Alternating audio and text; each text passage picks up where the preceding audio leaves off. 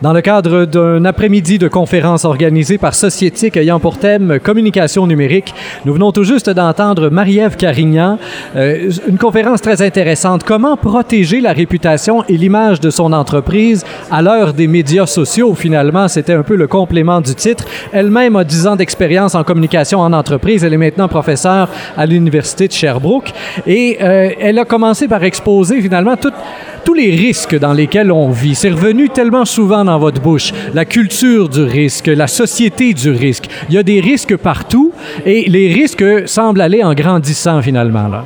Oui, tout à fait. Ben, en fait, c'est certain que c'est un sujet qui m'intéresse particulièrement. C'était d'ailleurs l'objet de ma thèse de doctorat à l'époque, comment euh, le risque se multipliait. Puis de, ce fait-là, ben, on a l'impression euh, que la société est toujours confrontée à de plus en plus de risques parce qu'ils sont médiatisés. Euh, les risques, particulièrement lorsqu'ils se potentialisent et qu'ils deviennent des crises, ben, c'est des éléments qui sont particulièrement alléchants pour les médias parce que ça devient de l'information qui va intéresser un grand public, qui fait réagir, qui peut être comparé facilement avec d'autres crises. Donc, c'est une matière parfaite pour les médias. Et donc, les médias propagent l'impression qu'on est dans une société du risque, de la crise, et les entreprises doivent constamment gérer avec des risques euh, qui arrivent euh, autour d'eux. Vous dites les médias donnent l'impression de, et en même temps, il y a un des graphiques que vous avez montré, par exemple, au niveau euh, des euh, catastrophes naturelles, qui sont aussi, oui, effectivement, un risque pour l'économie. Bien, il y a une nette évolution si on compare entre 1980 et maintenant. Il y en a effectivement de plus en plus, et au-delà de la perception que les médias peuvent nous donner, il y a effectivement euh, ces risques-là qui semblent prendre de l'ampleur et qui parfois peuvent faire très mal à la réputation de l'entreprise elle-même.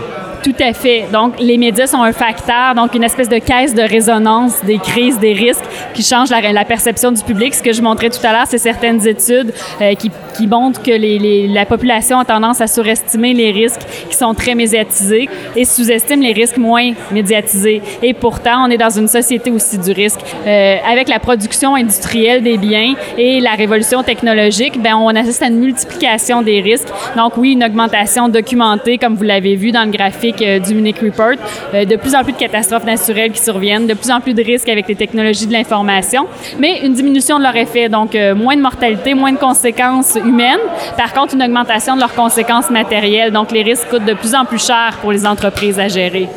Et là, c'est là qu'arrive cet enjeu de la réputation dont vous avez euh, parlé. Donc, une entreprise qui a une bonne réputation va pouvoir passer au travers plus facilement. Une entreprise, par exemple, qui a une usine dans un pays pauvre, qui est mal bâtie, il y a un tremblement de terre, c'est arrivé il y a quelques années, et là, tout à coup, l'entreprise s'effondre, littéralement, tuant plusieurs employés. Ça, c'est un risque qu'on prend quand on décide de construire une entreprise dans un pays pauvre avec des matériaux poches. Euh, mais euh, on entache la réputation de l'entreprise et cette, tâche sur la réputation peut faire encore plus mal que la mort euh, des employés dans le pays en question. Tout à fait. Pour l'entreprise, en termes financiers, ça peut faire encore plus mal. Bon, c'est certain que la vie humaine, euh, ça n'a pas de prix, mais pour l'entreprise, euh, le fait de ne pas avoir travaillé sur sa réputation et de ne pas avoir un capital de sympathie au départ va augmenter la réaction du public euh, à ce qui est arrivé et puis donc risque d'entacher encore plus la réputation de l'entreprise et donc des entreprises qui n'ont pas pris des mesures de mitigation de risque pour démontrer qu'ils sont des bons citoyens corporatifs, euh, qui font attention au développement durable, à la responsabilité sociale, qui ont une importance donc de gérer le risque, mais sont plus euh, affectés par ces crises-là. Donc la réputation peut plus facilement être ternie, euh, tandis que les, entreprises qui ont travaillé sur leur réputation, qui ont généralement une bonne cote de sympathie dans le public, mais vont être plus facilement capables de passer à travers les crises ou les risques parce que les gens vont être plus conciliants avec eux, vont euh, sans doute considérer que la crise est une exception euh, pour la marque. Donc souvent, ça fait une espèce d'halo autour de l'entreprise qui les protège même parce que les gens vont davantage se méfier des rumeurs qui vont, qui vont circuler autour de cette compagnie-là parce que les gens vont euh, avoir entendu parler positivement de l'entreprise. Donc la réputation vient vraiment protéger l'entreprise en cas de crise ou de risque et l'aide à préserver ses actifs financiers et au-delà, même sa marque, sa réputation. Et aujourd'hui arrive cette nouvelle vague de risques et en même temps d'occasion finalement de se répandre, de se donner une bonne réputation, les médias sociaux eux-mêmes. Vous avez donné l'exemple d'Oasis, donc euh, compagnie de Jules Lassonde qui, euh, de par le biais de ses avocats, actionne une petite compagnie qui utilise le nom Oasis. Et euh, bon, euh, après, euh, après quelques déclarations sur Twitter, entre autres de Guillaume Lepage, c'est parti comme une traînée de poudre cette affaire-là. Et ça a pris une ampleur extraordinaire. Et là, il a fallu gérer la réputation et le risque d'Oasis est-ce que vraiment, et c'est la question que je me suis posée tout au long de votre conférence, si Oasis n'avait rien fait, est-ce que Oasis serait encore en affaires aujourd'hui? J'imagine que oui, euh, étant donné que ça s'enflamme vite sur le web, mais que ça s'éteint aussi assez vite, là. C'est difficile à dire. Euh, je peux plus ou moins répondre à ça. C'est une très bonne question. En fait, euh, je me la pose également. Euh, mais c'est certain qu'avec les médias sociaux, euh, bon, ça serait peut-être essoufflé éventuellement, mais les gens appelaient au boycott. Donc, le boycott, après un certain temps, aurait pu quand même affecter grandement la marque de la sonde. Bon, Oasis n'est qu'un élément de la compagnie qui est beaucoup plus large, mais c'est certain là, que le, fait qu'il y ait un boycott peut affecter grandement la marque. Et si la compagnie ne réagit pas, bien, ça attire aussi l'attention des médias traditionnels. Et là, on va chercher des gens qui sont peut-être même pas des utilisateurs des médias sociaux et qui entendent parler de la crise et qui vont peut-être eux aussi décider d'adhérer à cette espèce de mouvement de boycott-là. Donc, ça part des médias sociaux et ça va sur d'autres canaux, les médias traditionnels, légaux. Et tout ça est une conséquence du fait qu'au départ, euh, les instances euh, juridiques de la sonde ont sans doute pas contacté les communications avant de poursuivre en mesurant pas l'impact que ça pouvait avoir sur la réputation euh, lorsque le, le, citoyen entendrait parler de cette poursuite-là contre une petite PME qui finalement, par un hasard quelconque, avait le même nom que les jus Oasis. Et ça, c'est quelque chose sur lequel vous avez insisté passablement. Cette importance d'impliquer finalement les gens qui sont aux communications dans les entreprises, dans les prises de décision. Non pas de les impliquer pour qu'ils puissent décider, mais qu'ils soient au courant des angles de, décision de l'entreprise, autant au niveau de la direction que du juridique, pour pas que tout ça tombe des nues. Parce que, euh, évidemment, quand, quand ça, ça débarque, ben, c'est vers eux qu'on se retourne. Quand la crise arrive, c'est vers les coms qu'on se retrouve. Et là, euh, ça peut être difficile. On a beau tous savoir que euh, en cas il faut prendre la sortie d'urgence, mais quand le feu arrive et puis que ça explose, c'est pas tout le monde qui y pense. Il y en a qui, sautent par la fenêtre quand même. Sur les médias sociaux, il, peut y avoir une espèce de suicide comme ça, entre guillemets. Oui, tout à fait. Puis c'est quelque chose euh, sur lequel on insiste beaucoup en enseignant en communication. On travaille dans les entreprises en communication.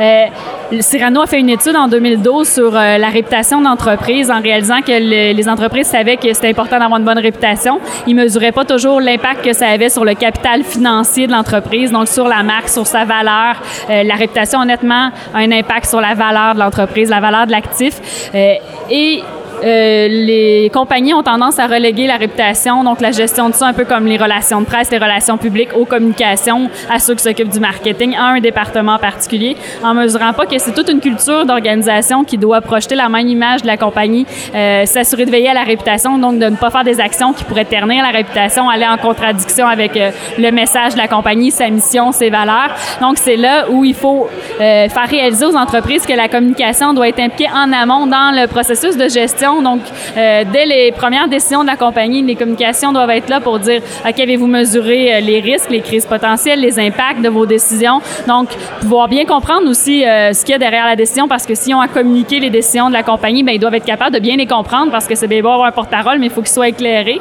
Donc, il n'y a, a, rien de plus essentiel pour une compagnie que d'impliquer ses porte-paroles dès le départ dans ses décisions, puis de prendre leur pouls finalement sur la situation le journaliste et le citoyen que je suis euh, détestent euh, lorsque justement ce sont des firmes qui tout à coup essaient de venir laver en public euh, une tâche qui a été faite plutôt que ce soit le dirigeant qui vienne au bat comme on dit là, qui vienne au bâton. Est-ce que en soi c'est pas une erreur des communications elles-mêmes, une erreur de stratégie communicationnelle que de déléguer les gens des coms et une firme comme National, par exemple, qu'on a tant et tellement vu partout et qu'on sait qu'on appelle de toute façon pour éteindre un feu. J'ai l'impression que le public embarque pas nécessairement là-dedans, que ce ne sera pas nécessairement la bonne façon de laver la réputation. Déjà, une erreur qu'on a tendance à faire, euh, on, peut, penser à des séries comme Mirador à une époque, qui ont fait voir aux gens euh, les relations publiques comme une perpétuelle gestion de crise, alors que ce n'est qu'un élément qui est souvent très ponctuel, très exceptionnel du métier d'un relationniste. Donc, national ou peu importe quelle autre firme ne font pas que gérer des crises. C'est une partie, je dirais, qui doit être très infime de leur tâche. Donc, euh, si le travail est bien fait, normalement, il n'y aura pas de crise, donc il ne devrait pas avoir à en gérer. Alors, ça doit être vraiment exceptionnel. Après, l'entreprise doit s'assurer d'être transparente. Donc, euh, peu importe que ce soit le porte-parole, qui soit le dirigeant de l'entreprise, quelqu'un qui est nommé aux communications, je pense que le plus important, c'est que cette personne-là soit crédible, soit fiable, qu'elle ne mente pas.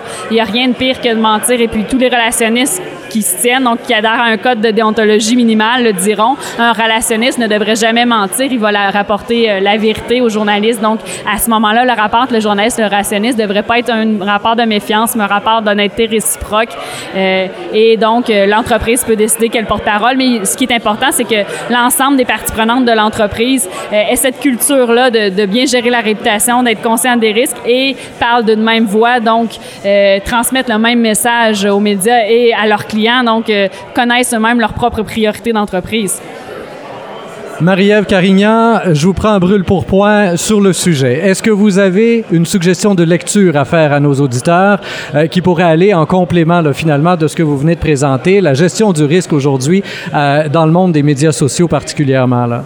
Euh, c'est une très bonne question. Euh, sur euh, la, la, société du risque, sur le contexte social dans lequel on vit, bien, il y a un incontournable, c'est Ulrich Beck qui parle euh, finalement de, du fait que les développements industriels technologiques ont créé des nouvelles probabilités de risque, donc un peu ce que vous donniez comme exemple tout à l'heure. Donc, je pense qu'Ulrich Beck, Ulrich Beck pardon, est un incontournable. Sinon, ben, il y a plusieurs auteurs en relations publiques. Il y a entre autres un groupe américain qui ont un site Internet sur les relations publiques qui aborde différentes notions de gestion de crise en relations publiques qui peut être très intéressant à consulter euh, certainement là-dessus. Euh, et euh, je pense que de plus en plus, on va assister à une prolifération d'ouvrages sur comment gérer les risques, les crises en relations publiques avec les nouveaux médias et qui continuent toujours à évoluer. Hein. Les plateformes mobiles, c'est un nouvel outil qu'il va falloir intégrer aux façons de gérer les relations publiques également. Marie-Ève Carignan, professeure à l'Université de Sherbrooke, conférencière aujourd'hui dans le cadre de cette journée de conférence sur les communications numériques organisée par Sociétique. Merci bien de votre collaboration. Et vous, chers auditeurs, comme toujours, eh bien, je vous invite à faire circuler cette entrevue sur Facebook, Twitter et autres réseaux sociaux. Au microphone, Rémi Perra.